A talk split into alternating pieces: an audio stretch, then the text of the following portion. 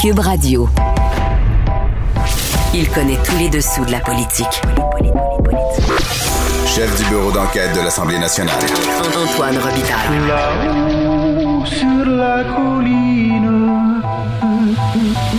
Là-haut sur la colline. Cube Radio. Parlons maintenant du drapeau du Québec qui est malheureusement absent des emojis qui sont euh, disponibles sur nos téléphones, mais c'est par là que ça passe. L'affirmation d'une nation aujourd'hui. En tout cas, selon mon prochain invité qui est Pascal Bérubé, chef parlementaire du Parti québécois. Bonjour. Bonjour. Donc, vous avez fait adopter une motion aujourd'hui qui a été finalement adoptée, je pense, à l'unanimité, n'est-ce pas? Oui, une motion unanime demandant essentiellement que l'Assemblée nationale et le gouvernement du Québec réclament un, un émoticône ou un emoji, c'est le bon terme, du drapeau du Québec. On pourrait utiliser euh, dans nos textos, euh, sur les réseaux sociaux. Ça fait partie de, de l'image du Québec, l'image numérique du Québec.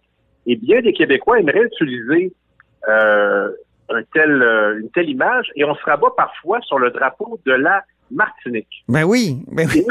qui ressemble, qui ressemble au drapeau du Québec. Et les fleurs de lys sont remplacées par des serpents. Il faut savoir que c'est un drapeau très controversé parce que le président Macron s'est rendu en Martinique en 2018 et a indiqué qu'il fallait retirer ce symbole qui était associé au passé colonial de l'île. Alors, euh, Ah bon? ce n'est pas, ce n'est pas une bonne alternative. Alors, si l'Écosse et Porto Rico, qui ne sont pas des États indépendants, ont leur drapeau qui est reconnu par cette instance internationale qui s'appelle Unicode, ben, je vois pas pourquoi on ne plaiderait pas pour le Québec. Je voyais des militants euh, caquistes là, qui disaient que vous aviez pas le sens des priorités. euh, tout ça, ça c'est avant l'adoption de la motion. Euh, Oui. Est-ce que c'est vraiment si important que ça? Ben, euh, il n'y a pas de petit dossier. Ce n'est pas parce que on s'intéresse à ce dossier qu'on s'intéresse pas à d'autres dossiers. On avait l'opportunité de faire une motion. On l'a fait.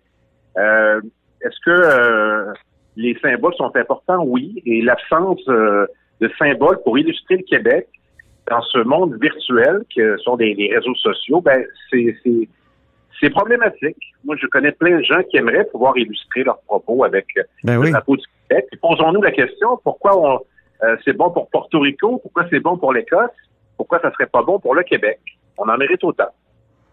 Moi, je vous avoue que je m'identifie avec le drapeau de l'Écosse sur Zwift.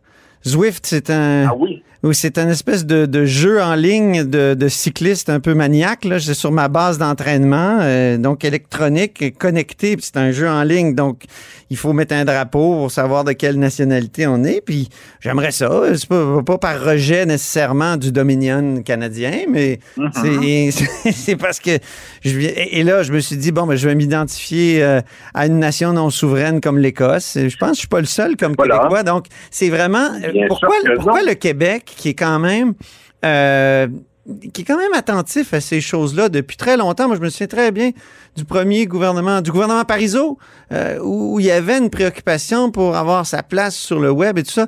Pourquoi ça fait quoi, 20, 25, euh, 30 ans que le web existe? Pourquoi on- n'a pas euh, eu ça avant des, des- préoccupations comme celle-là, d'avoir un peu notre drapeau sur le web? C'est un, un peu comme le point Québec. Hein? Exactement. Je voulais vous en parler. Donc, euh, la terminaison point Québec euh, pour des courriels ou pour des sites Internet, moi, je pense que le gouvernement du Québec devrait adopter cette terminologie. Point Québec est disponible. D'ailleurs, régulièrement, ce, ce groupe fait des représentations auprès du gouvernement du Québec. Alors, je pense que c'est un peu symptomatique euh, de, du positionnement de chacune des formations politiques quant au nationalisme. Vous savez, la CAQ, je pense, préfère garder le point CA. C'est en lien avec sa position constitutionnelle. Nous, on aime bien le point Québec et comme le chantait Julien Clerc, c'est notre préférence à nous. Mais là, quand même, Pascal Bérubé, le, le gouvernement Legault va changer la Constitution pour y inscrire Un la symbole. présence de la nation euh, du Québec. Donc ça, c'est Ah, oui, euh, euh, fort, ça. Même, même Robert Bourassa n'a pas fait ça, là. Après Ben, Mitch. faut croire que ça n'a jamais été fait, peut-être parce que c'était pas nécessaire. Nous, on ne nourrit pas beaucoup d'espoir parce que même les constitutionnalistes qui ont travaillé là-dessus sont pas vraiment capables de nous dire qu'est-ce que ça va changer. Ben peut-être. Alors, c'est dire que, euh, écoutez, quand le Parti libéral du Québec, quand Justin Trudeau sont d'accord avec une telle mesure, il faut croire qu'elle est inoffensive. Ben là, vous y allez comme par la réaction plutôt que par le- la vertu potentielle de l'affaire. Mais ça ne donne, mais ça ne donne rien. Je veux dire, le- le- l'enjeu, Mais là, il pourrait vous répondre qu'est-ce que ça donne d'avoir un drapeau sur, sur de- en, en emoji aussi? ben ça, c'est- une illustration réelle, quotidienne. Qu'est-ce que qu'est-ce que ça donne dans un projet de loi sur l'avenir de la langue française au Québec, où l'objectif devrait être de renverser le déclin de cette langue et assurer sa, sa présence euh, euh, pérenne? Du, du français. En quoi cela va-t-il inverser le déclin? Réponse, personne ne le sait, mais la vraie réponse est aucunement, ça ne change rien. C'est un symbole et, et que repose la stratégie du gouvernement sur un tel symbole en démontre beaucoup sur sa véritable préoccupation de l'enjeu linguistique. Je veux dire, Mais c'est Le drôle parce que les symboles ont quand même une importance, Pascal Bérubé. oui, mais la Constitution, on la, on la disons qu'on on la regarde beaucoup moins souvent que le drapeau du Québec. Que notre téléphone? Et, euh, et je tiens à dire aussi que grande différence entre la coalition de Québec et le Parti québécois. La coalition de Québec, ce qui est important, c'est que ces mesures soient populaires. Tout ce qui est important, c'est que nos mesures contribuent à assurer la vitalité du français. Et ça, c'est une différence importante. Mhm. Populaire. Pensez-vous qu'ils ont fait des sondages sur ces sujets-là? Et ils l'ont fait, d'ailleurs, euh, si je ne me trompe pas, dans votre journal, ça a été publié, euh, Mhm. je crois que c'est vendredi dernier, un sondage démontrant la popularité de leurs mesures. D'ailleurs, ils se sont un peu trompés parce qu'il y a une question qui n'aurait pas dû inclure, qui se sont fait publier, qui dit que presque 49 des Québécois sont en faveur de l'application des dispositions de la loi 101 au cégep, Mhm. ce qui voudrait dire, selon le jugement de François Legault, que c'est autant d'extrémistes. Mhm. Il a dit que c'était une mesure extrémiste. Donc, près de 49 des Québécois seraient des extrémistes, incluant le grand Guy Rocher. Alors, j'ai bien hâte de voir comment Simon Jolin Barrette va expliquer à Guy Rocher, en commission parlementaire, qu'il est un qu'il est un extrémiste de proposer une telle mesure, lui qui est un des pères de la loi 101, dont se réclame de façon très intéressée la coalition de Québec. Revenons à notre sujet, Pascal Bérubé. Euh, Est-ce que c'est compliqué d'obtenir un drapeau? Emoji?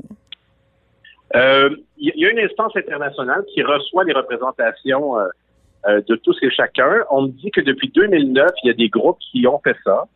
Et j'ai l'impression qu'ils vont y aller avec, euh, avec la demande. hein. Et à partir du moment où l'Assemblée nationale a une position unanime, donc tout le monde trouve ça important, ben je pense que ça aide notre cause. Là, on- Le drapeau Ouais. peut, se, peut se retrouver. Je pense qu'on peut avoir le drapeau du Québec. les États américains, là, je lis que les États américains pourraient chacun recevoir leur emoji, comme le Pays basque et la Catalogne? Est-ce que c'est est-ce que c'est pour bientôt tout ça?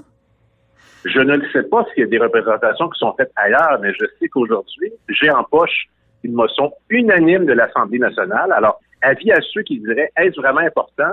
Alors, je vais leur poser la question, pour quel parti avez-vous voté à la dernière élection? La réponse, c'est, pour ce parti, c'est important aussi.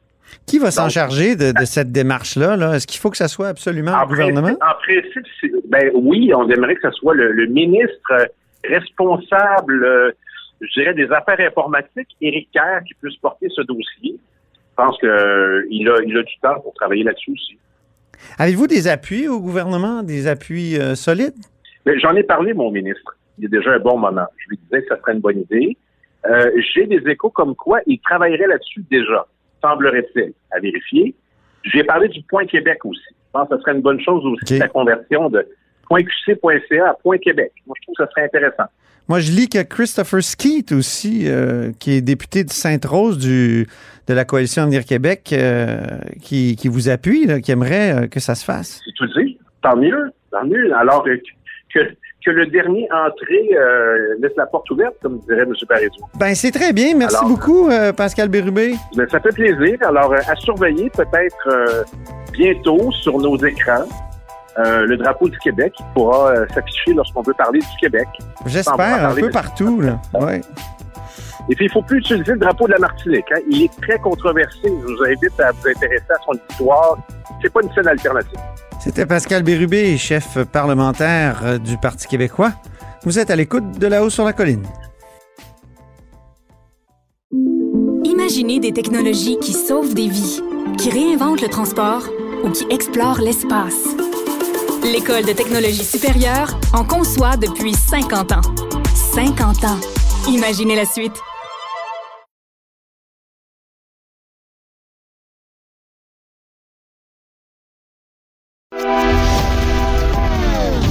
Philosophe, poète dans l'âme, la politique pour lui est comme un grand roman d'amour.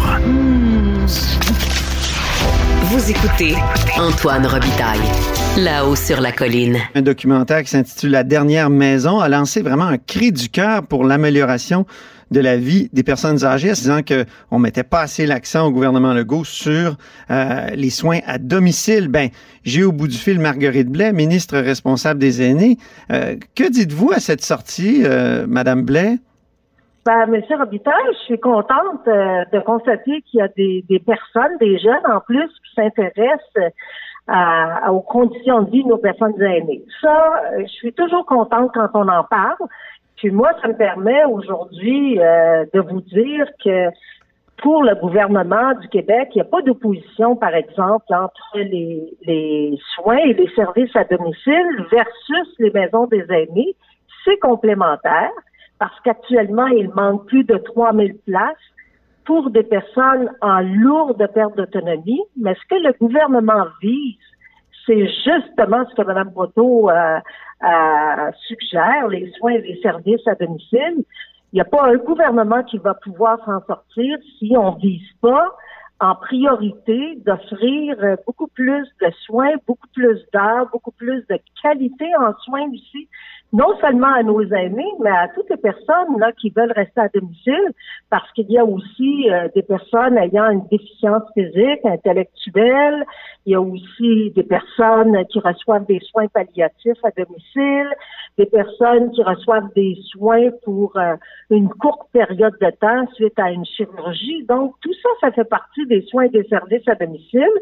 Et depuis notre arrivée au pouvoir, on a augmenté de façon euh, récurrente euh, le financement à hauteur de 530 millions de dollars, ce qui correspond à une augmentation de 67 en trois ans pour les soins et les aînés, euh, pour les soins et les services à domicile.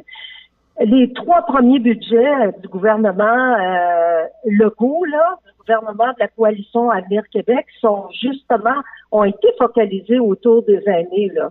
Dans le dernier budget, c'est 1,87 milliard de dollars pour les personnes aînées.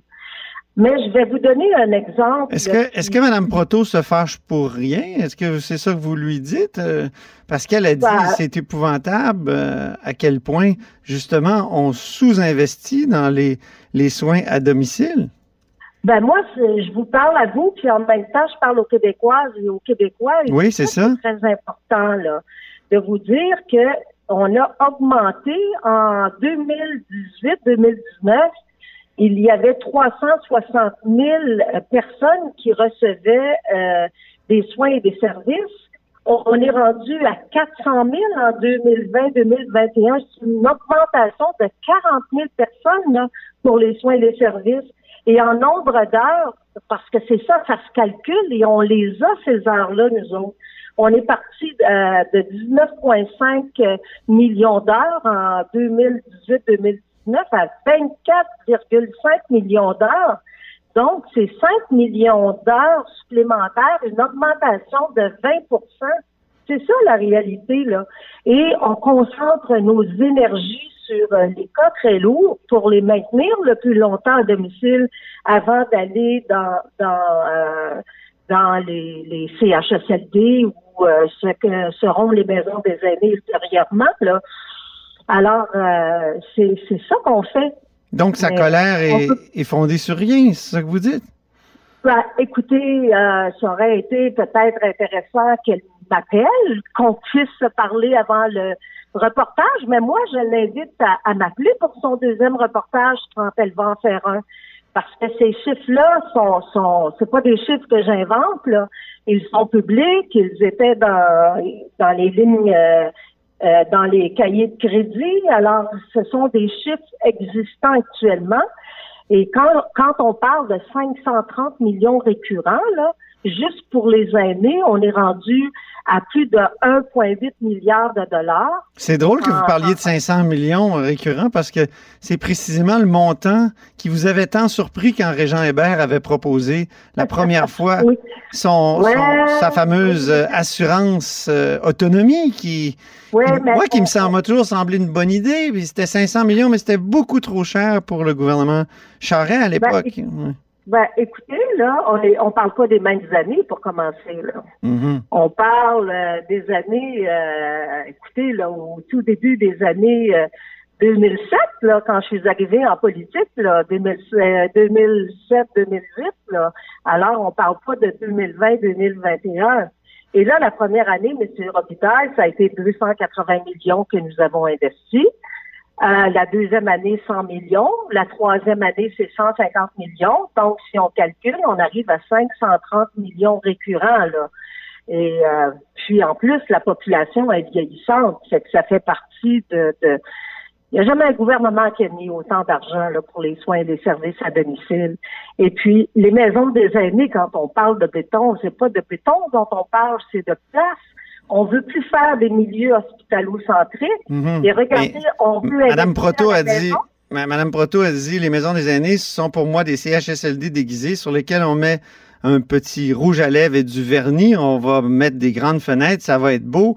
Puis on met énormément d'argent là-dedans au lieu de le mettre dans euh, le- les soins à domicile. Ça, c'est peut-être une impression qui revient souvent dans, chez, dans la population. Oui, ben c'est parce que les gens n'ont pas visité de CHSLD, euh, fort probablement, et plusieurs, comme j'ai visité, où on voit que le profil des personnes hébergées maintenant en CHSLD, ce sont des personnes qui vivent, moi je préfère dire qui vivent avec des troubles neurocognitifs majeurs, mais pour faire simple, qui vivent avec des démences. Et ces gens-là, là, quand c'est très, très avancé, ne peuvent plus vivre à domicile. Ces gens-là ont besoin euh, d'énormément d'accompagnement.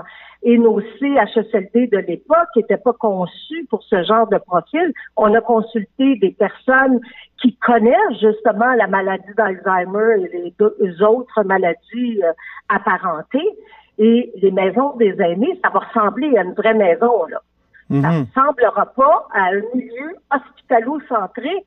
Au contraire, on devrait dire, écoutez, le gouvernement, de, de, de, d'une part, veut garder les gens à domicile le plus longtemps possible et que quand les gens sont hébergés, ben là, ils, se retrouvent dans un milieu qui ressemble davantage à une maison qu'à un hôpital. Mhm. Et puis, c'est- constant. Regardez, là, on, on- on a aussi déposé une politique d'hébergement et de soins de longue durée, justement pour accompagner aussi les professionnels de la santé qui travaillent avec ces personnes-là, qui parfois ont la maladie d'Alzheimer, mais d'autres maladies aussi qui viennent, euh, qui, viennent s'ajouter, puis des troubles de santé mentale.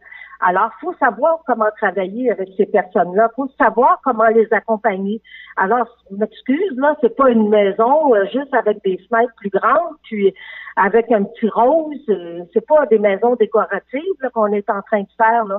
On, on a réfléchi à ces maisons-là qui sont des maisons qui s'ajustent euh, justement au profil des personnes qui sont hébergées actuellement dans les CHSLD. Mhm. Alors, euh, Mais ça va coûter 2,6 milliards euh, pour 48 maisons, c'est ça? 2600 places, on en, on en a déjà parlé. Mais, non, 3400 quelques places là pour euh.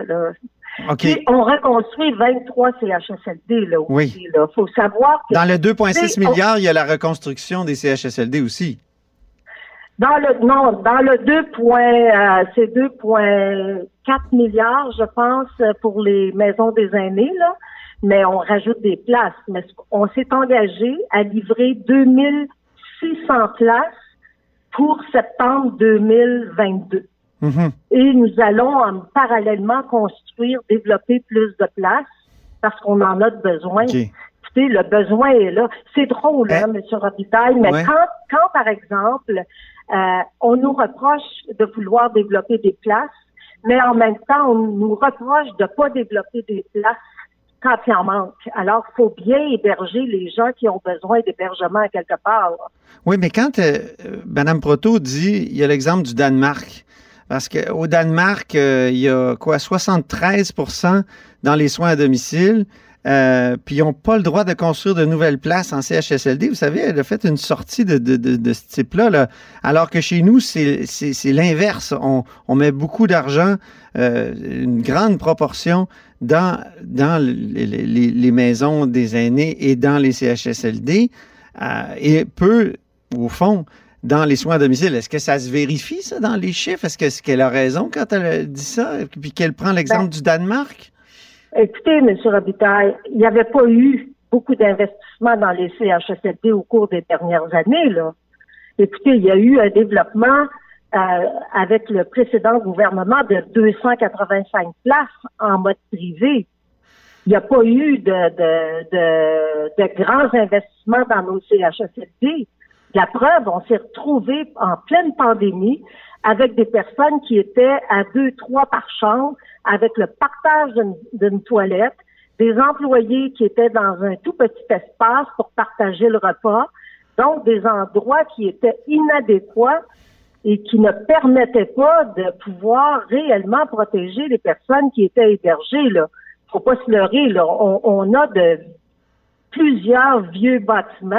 Quand on dit qu'on va en reconstruire 23, Mais sur la proportion, besoin là. sur la proportion qu'elle cite du Danemark, là, 73% dans les soins à domicile et le reste dans l'hébergement, alors que chez nous, c'est pas mal l'inverse. Ben, écoutez, on, on- on est au pouvoir depuis deux ans et demi, là, Ouais. un petit peu plus peut-être. Euh, on investit énormément dans les soins à domicile et en plus, on vient d'augmenter le crédit d'impôt pour maintien à domicile de 394 millions de dollars. Ça aussi, c'est important, c'est pas calculé là dans les sommes d'argent dont je vous ai parlé. Et puis, euh, euh, il y a aussi ce qu'on appelle le PERSAB, là, les, les entreprises d'économie sociale qui vont à domicile. Ça correspond à 97 millions de dollars. Fait qu'il faut pas le voir seulement sur une ligne. Mhm. Mais il faut regarder l'ensemble. Et puis, actuellement, avec M. Dubé, on travaille sur l'écosystème là, pour voir tous nos milieux de vie que nous avons. Il faut avoir une vision d'avenir. Mais on aurait été, on, on se ferait reprocher de pas s'occuper des CHSLD. Alors là, on veut s'occuper des CHSLD, on veut les, euh, les rénover, on veut les reconstruire, on veut construire des places qui correspondent davantage à certains profils. Puis moi, là, je vous garantis, il y a des personnes là, qui peuvent plus rester à domicile. Et- mais ceux qui veulent rester à domicile, Marguerite Blais, Ben, ceux qui veulent, Ben- ceux qui veulent rester à domicile, est-ce qu'il, est-ce que c'est possible pour eux de le faire avec l'augmentation des budgets que vous avez évoqués? Écoutez, au ministère de la Santé et des Services sociaux, il n'y a pas de limitation d'heures. Ces gens-là peuvent recevoir plusieurs heures de soins et soutien à domicile. Quand on parle qu'on a augmenté là, considérablement les, les heures, euh, soit de- au nombre d'usagers, on a augmenté de 40 000. Mhm. C'est beaucoup, ça. Et puis, au niveau des heures, de 20% puis on va continuer, là, on va faire Mhm. une annonce euh, prochainement, le ministre de la Santé et moi-même, la semaine prochaine, concernant justement les investissements en soins et services à domicile. C'est ça qu'un gouvernement doit faire. Il n'y a pas un gouvernement qui aura les moyens financiers de ne développer que des maisons des aînés. Il faut le faire pour 2,8 de la population. Là, c'est 2,8 de la population qui se retrouve dans les CHSLD. Là. Sur la construction des maisons des aînés, on sait qu'il y a une surchauffe actuellement dans le monde de la Ouais. construction. On constate, par exemple, que la maison des aînés de Trois-Rivières, il n'y a eu qu'une seule soumission à l'étude. Est-ce que ça ça devrait pas nous faire peur là pour pour euh, euh, des possibilités de collusion et de corruption? Oh, écoutez, je ne veux pas rentrer là-dedans. Là. C'est, euh, Ben, en il faut plus, il faut euh, être les vigilant, non? des aînés- non, mais les maisons des aînés sont encadrées par la Société immobilière du Québec, là, qui voit à tous ces détails-là. Là. C'est pas comme si on donnait des contrats à droite puis à gauche. Là. C'est, euh, de façon a- extrêmement rigoureuse. Mais quand il y a une seule soumission, c'est bien ce qui arrive. C'est qu'il y a eu collusion. C'est que, c'est que plusieurs entrepreneurs sont entendus pour. euh, Ben, pas nécessairement. et on dit, ben tiens, prends, les- prends cette maison Ouais. des aînés-là, moi je construirai l'autre à côté. C'est, c'est ça qu'ils disent. On le sait. Ben, regardez, il y a un soumission, il y a un con- constructeur, sans entrer dans les détails, là, parce que j'ai pas tous ces détails-là non plus, M. Robitaille, mais il y en a un qui a eu euh, le contrat pour construire euh, les cinq maisons des aînés dans les Laurentides. là. C'est plus facile de pouvoir en construire plusieurs en même temps parce que les maisons sont souvent sont de dimensions similaires Mhm. étant donné qu'à l'intérieur des maisons, ça fonctionne par unité de 12. Dans Oui. les CHSLD, ce sont des unités de 16. Les maisons des aînés, c'est sûr, ça coûte plus cher. Des unités de 12, c'est plus cher parce que il y a une toilette individuelle, il y a une douche individuelle, il y a des salles à manger pour 12 personnes, des salons pour 12 personnes. Et en plus, on a ajouté euh, des sommes supplémentaires justement parce qu'on a appris de la pandémie. Parce qu'on a appris de la pandémie, on fait de la ventilation mécanique, on ajoute des sas, on ajoute des vestiaires pour le personnel, on ajoute une, euh, un salon plus grand pour le personnel, justement pour éviter les contaminations. Faut le voir pour Mhm. des années à venir, là. S'il y a une autre pandémie d'un autre virus. Mais ça vous inquiète pas, euh, Marguerite. Blais? Un seul Hein? soumissionnaire, ça vous inquiète pas? Ben, écoutez, euh, vous me posez cette question-là, M. Robitaille, puis j'ai pas euh, la Ah, réponse ok, que vous avez pas. demandé, là. OK. Parfait. Euh, avez-vous, allez-vous appeler Marie-Soleil Proto? Ben, pourquoi je l'appellerais? OK, c'est à elle à vous appeler. Donc, c'est un appel Ah, à ben l'appel. non, ben moi, je peux l'appeler. Moi, j'ai pas de problème. Moi, je parle à tout le monde. mais je pense que euh, j'ai aucune difficulté. Puis je suis, je suis contente, je vous le dis. Je, je suis très contente qu'elle s'intéresse aux personnes aînées. OK. Mais ça, ça aurait été intéressant qu'on puisse se parler avant le tournage, mais je crois pas qu'elle a fait le tournage seulement depuis que la CAQ est au pouvoir. Là. Je pense que c'est une réflexion qu'elle a sur euh, plusieurs années par rapport aux soins et services à domicile. Et c'est vrai que par le passé, ça n'a pas été la panacée. Mhm. Mais là, le gouvernement veut massivement investir dans les soins et services à domicile. Bon, mais très bien. On va l'appeler Madame Proto, puis on va lui faire écouter cet entretien. Puis si elle veut m'appeler, ben ça va me faire plaisir. Sinon, bien, écoutez, euh, de toute façon, elle m'avait déjà dit quelque chose euh, qui m'avait fait beaucoup plaisir. Euh, elle m'avait dit, euh, je vous admire beaucoup. Bon, mais après ce qu'elle a dit dimanche soir, on a comme l'impression qu'elle est maintenant plus critique. Vous êtes ministre responsable des années. Merci beaucoup. Salut. Merci, au revoir. Radio.